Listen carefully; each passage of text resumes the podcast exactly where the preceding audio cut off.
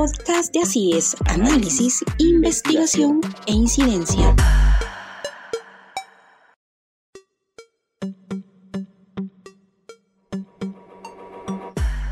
Bienvenidos y bienvenidas a este podcast de Así es. Eh, acá vamos a trabajar el día de hoy temas de análisis, de investigación y de incidencia, específicamente en relación al tema migratorio. Tenemos a una invitada de la casa, a Virginia Pinto, que recientemente se ha vinculado al Departamento de Investigaciones Sociopolíticas de ACIES. Virginia es internacionalista, actualmente está terminando una maestría. Eh, coméntanos, Virginia, eh, sobre qué es esta maestría y, qué es, digamos, tus áreas de inquietud vinculadas al tema migratorio. ¿Cómo es que te has ido sumando a, este espacio acá en Asís? Hola Yair, un gusto saludarte.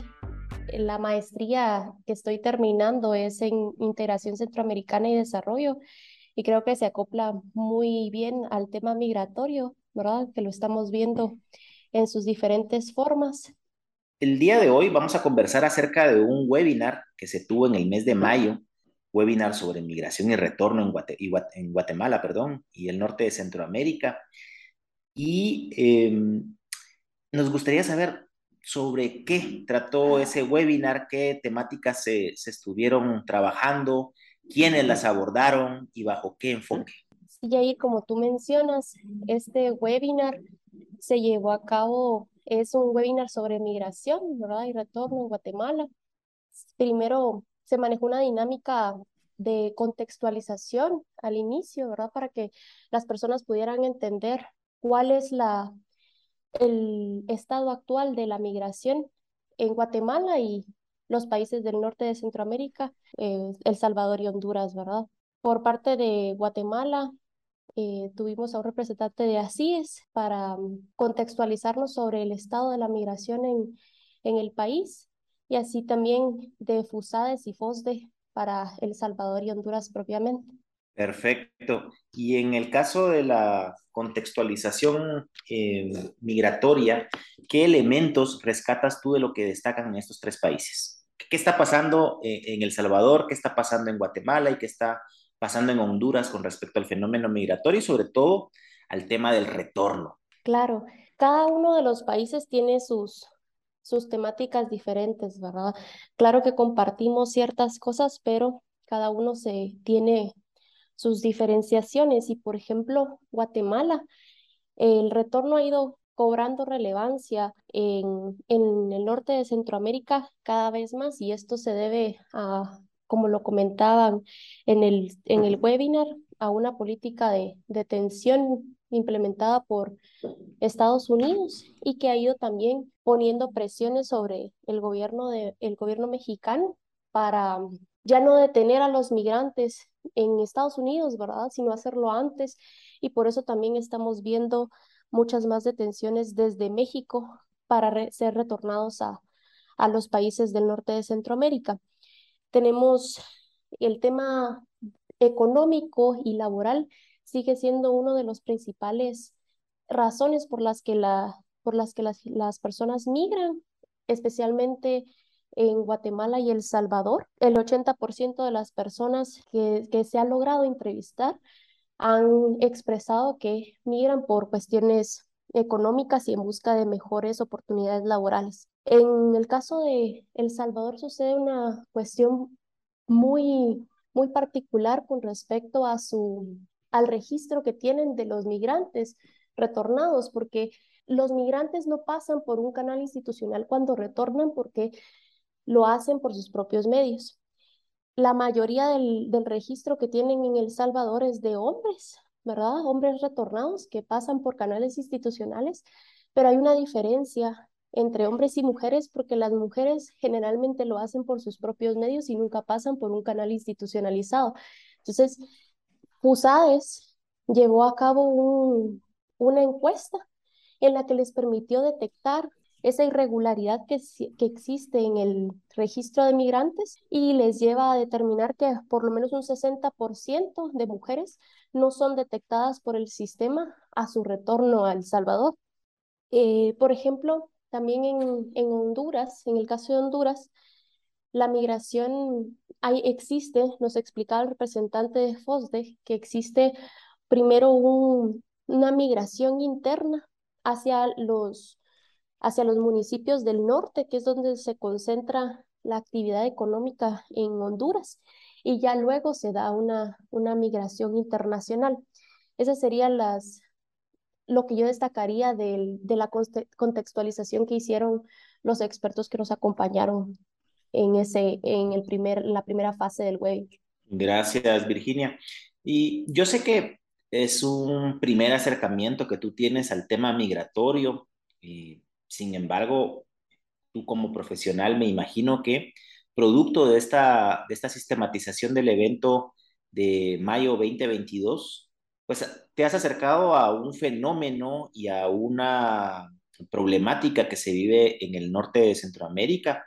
Problemática lo digo desde el enfoque de política pública, porque la migración no debe de ser vista como un problema per se, sino centrarnos más bien en las causas de por qué las personas están migrando y cómo podemos ofrecer en las comunidades de origen mejores condiciones de vida para que las personas decidan eh, migrar en situaciones mucho más seguras de la que están realizando en estos momentos. Pero desde esa experiencia como un primer acercamiento al tema migratorio, ¿cuáles son las principales características que observas tú y, que tomas como base también de la contextualización que se hizo del fenómeno migratorio en Guatemala, en El Salvador y Honduras? ¿Cuáles son esas características que si bien ya nos has contado un poco razones para migrar que a ti te han llamado la atención? Por ejemplo, ¿cómo observas tú el fenómeno migratorio en relación al tema de las caravanas migratorias o lo que conocemos eh, como una migración mucho más cercana a la realidad guatemalteca, que es el tema de la contratación de redes de coyotaje, eh, digamos también temáticas vinculadas a la migración de mujeres o de personas de la diversidad sexual y de niños no acompañados, que lamentablemente Guatemala continúa apuntalando las cifras de niños no acompañados que incluso logran llegar, muchos de ellos, a la frontera sur de los Estados Unidos. ¿Cuáles son tus percepciones iniciales que has tenido con la temática, Virginia? Creo que en ese sentido hay un fuerte trabajo por hacer desde, desde los, los ámbitos locales, ¿verdad? De cada, eh, que, tienen, que tienen los países. Y este tipo de, de webinars o las investigaciones que también se abordaron en, en el webinar sirven para identificar todas estas particularidades de la migración, ¿verdad? Ir detectando a estos grupos que tienen, eh, que enfrentan mayores, mayores retos en el sentido de la migración. Como tú bien lo mencionabas, las mujeres, por ejemplo, la niñez no acompañada, el, las personas pertenecientes a la comunidad LGTBI son personas mucho más vulnerables que el resto de personas que migra y usualmente nos lo comentaba el representante de, de así es que hizo la contextualización de Guatemala, que generalmente estos grupos, si migran una vez y son eh, detenidos y retornados, generalmente no vuelven a migrar, ¿verdad? Pero sí creo que hay una, una necesidad de fortalecer el papel de, de los gobiernos locales en mejorar las situaciones en las que, en las que viven las personas y poder brindarles en lo que, en lo que expresaban, especialmente en el tema económico y laboral, mejores condiciones para que puedan tener esas oportunidades laborales, ¿verdad? Correcto. Eh, se presentaron dos investigaciones. No te voy a pedir detalles de las investigaciones porque tú no participaste propiamente del ejercicio investigativo. Sin embargo, te tocó que sistematizar esa información. Entonces, me gustaría eh, pues conocer un poco eh, de qué trata la, la investigación que tiene relación con tema de cambio climático, con pobreza rural y violencia urbana.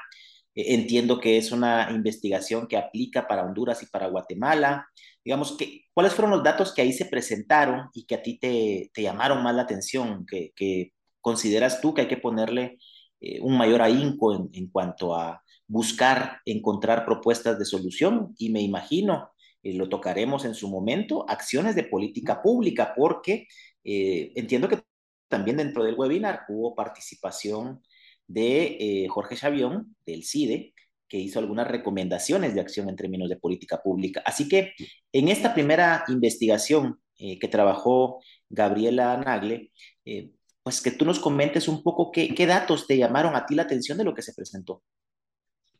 Sí, esta primera investigación tiene relación con el cambio climático, con el cambio climático, la pobreza rural y la violencia urbana y cómo éstas afectan a la migración.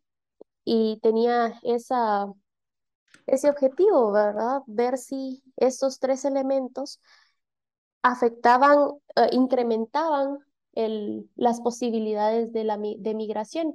Y como te mencionaba anteriormente, son investigaciones que, que son relevantes para precisamente detectar especificidades del, de la migración, ¿verdad? Y poder darles eh, una mejor respuesta en cuestiones de política pública que tú ya mencionabas y que lo vamos a, a abordar más adelante. Esta primera investigación se centraba en la migración de Guatemala y Honduras y justamente reveló que sí hay una relación entre el cambio climático, la pobreza rural y la violencia urbana y que sí incrementan el, la migración de, de personas de Honduras y de Guatemala, ¿verdad?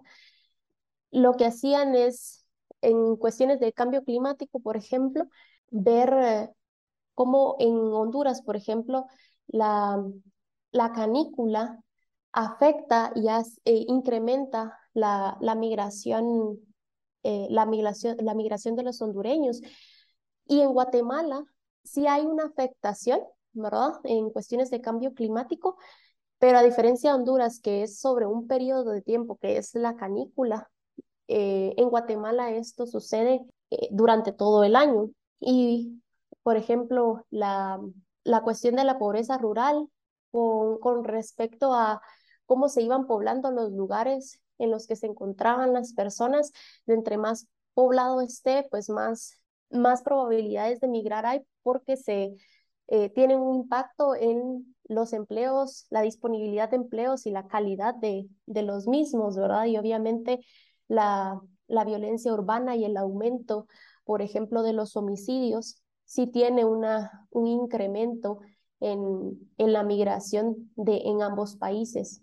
¿Qué podríamos diferenciar del estudio? ¿Qué crees tú que es muy propio de Guatemala en comparación de Honduras y qué es muy propio de Honduras en comparación de Guatemala? Específicamente en, en cuestiones de cambio climático, el que, el que ya te mencionaba sobre la canícula, ¿verdad? Que hay un específico tiempo de, en Honduras para donde se ve incrementado el estrés agrícola y eso incrementa la migración, mientras que en Guatemala eso sucede en, durante todo el año. Eh, por otro lado, está mm, la parte de la, de la población, ¿verdad? El aumento de población en, en del, de los porcentajes de población en las áreas rurales van, van, van incrementándose y eso también eh, conlleva a la, a la migración. Pero en este sentido, Guatemala y Honduras ven ven muy similares, ¿verdad? En cuanto a, al aumento de la población en un determinado territorio y, esto incrementa la migración. En ese sentido, son bastante similares. Y también en, en, el, en la tasa de homicidios eh, hay una, casos bastante similares con respecto al incremento de, de homicidios y el incremento de, de migración. Interesante ese dato porque normalmente uno asocia a que puede haber una situación más peligrosa, por ejemplo, en Honduras, porque muchas, eh, muchas veces ciudades de Honduras han estado incluidas en listados de las ciudades más violentas, como ha sucedido con San Pedro Sula. Entiendo que en algún momento Tegucigalpa también estuvo entre las ciudades más violentas. Eh, sin embargo, vemos que ya es un hecho general y creo que si se hiciera el estudio con respecto a El Salvador, probablemente también encontramos algún espacio similar hasta antes de las disposiciones que, que ha tomado recientemente el presidente salvadoreño con respecto al tema, por ejemplo, de pandillas. Luego tenemos una investigación, Virginia, que se presentó por parte de Diego Romero de la Universidad de Duke.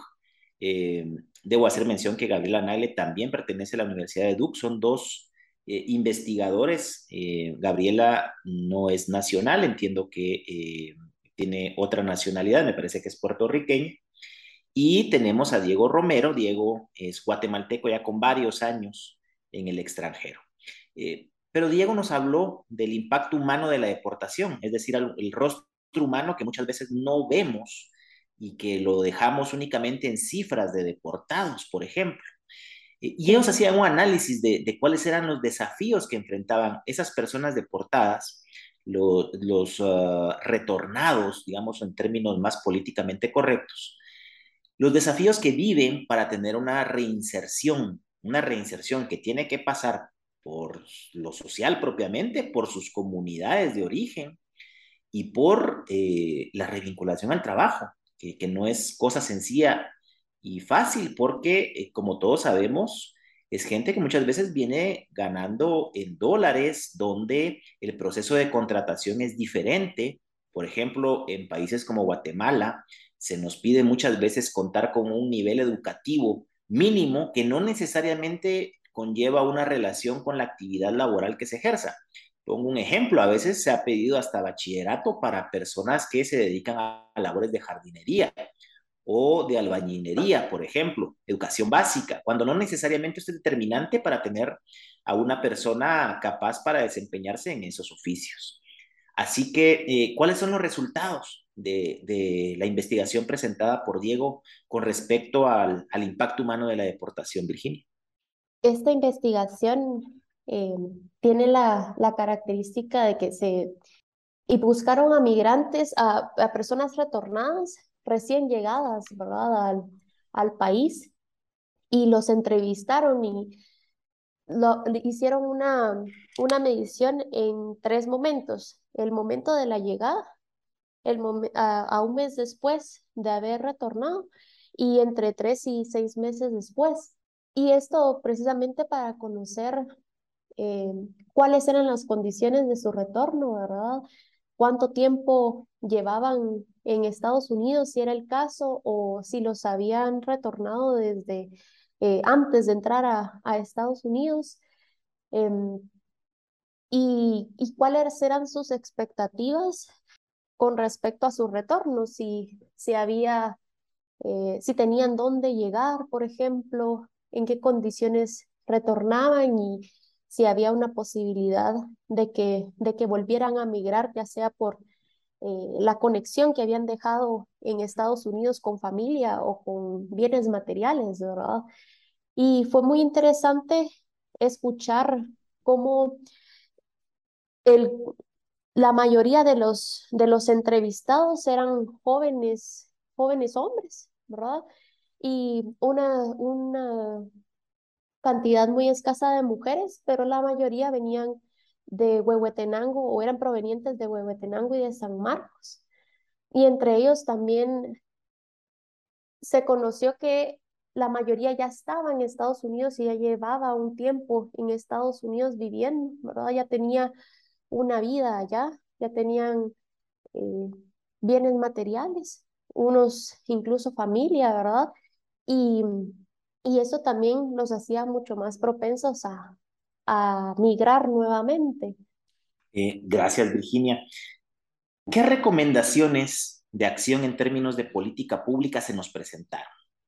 Como, como tú lo mencionaste anteriormente, pues el, el doctor Chabón, que es un experto en la materia, hacía la observación de que las políticas migratorias debían girar en torno a las cinco Cs de las políticas migratorias. Y estas son ah, que las políticas tienen que ser coherentes, es decir, que los países de origen, tránsito y retorno deben asegurar todo aquello que exigen a los países de destino, ¿verdad? Como respeto a los derechos humanos, al debido proceso, eh, oportunidades laborales. Es decir, tiene el derecho de, de tener la política migratoria más conveniente, ¿verdad? Cumpliendo con el, con el derecho internacional en materia de derechos humanos, eh, el Estado de Derecho y el debido proceso. Las políticas deben ser cooperativas también entre los países, ¿verdad? Entre los países de origen, tránsito, destino y retorno, que mm, permita llevar a cabo estas políticas migratorias conjuntas que reduzcan los incentivos push, le llamaba él, que son los, los incentivos de migrar, y que maticen los incentivos pull, es decir, los, lo que lleva a buscar al migrante cierto país de destino, ¿verdad? También deben ser coordinadas, es decir, que las instancias públicas que están encargadas de la atención a, a, los, a los migrantes deben, deben trabajar en conjunto y, las, y que deben ser corresponsables, es decir, entender que hay una demanda y una oferta de trabajadores migrantes, ¿verdad? Y que por lo tanto debe existir esa corresponsabilidad entre los países de origen, tránsito, destino retorno, eh, que comprende el sistema migratorio mesoamericano del cual formamos parte. Gracias, Virginia. Ya para ir cerrando, eh, y agradezco a los oyentes por habernos acompañado a lo largo de este podcast. ¿Cuáles serían esas dos o tres conclusiones potentes que quedan producto de este webinar? Bueno, que podríamos eh, hablar que hay una, una mayor presión para los países del norte de Centroamérica, ¿verdad? No solo porque eh, sus, sus, las personas están migrando, sino que al mismo tiempo eh, el retorno está recibiendo una mayor atención, ¿verdad? Y entonces encontramos esas, esos dos desafíos, eh, tanto de mejorar las condiciones para que la población no se vea incentivada a migrar, ¿verdad? Que encuentre las condiciones de desarrollo en sus países de origen eh, o incluso pues tener una, una migración más regulada, ¿verdad? Que, que no los no tengan que enfrentar todos estos desafíos de una migración irregular y el, el propio retorno de, de, de, los migrantes, ¿verdad? Que nos pone ese desafío y, nos, y pone de manifiesto ese, eh, la falta de condiciones que en los países de origen existen. Pues muchas gracias Virginia por habernos acompañado el día de hoy en este podcast Así es, análisis, investigación e incidencia.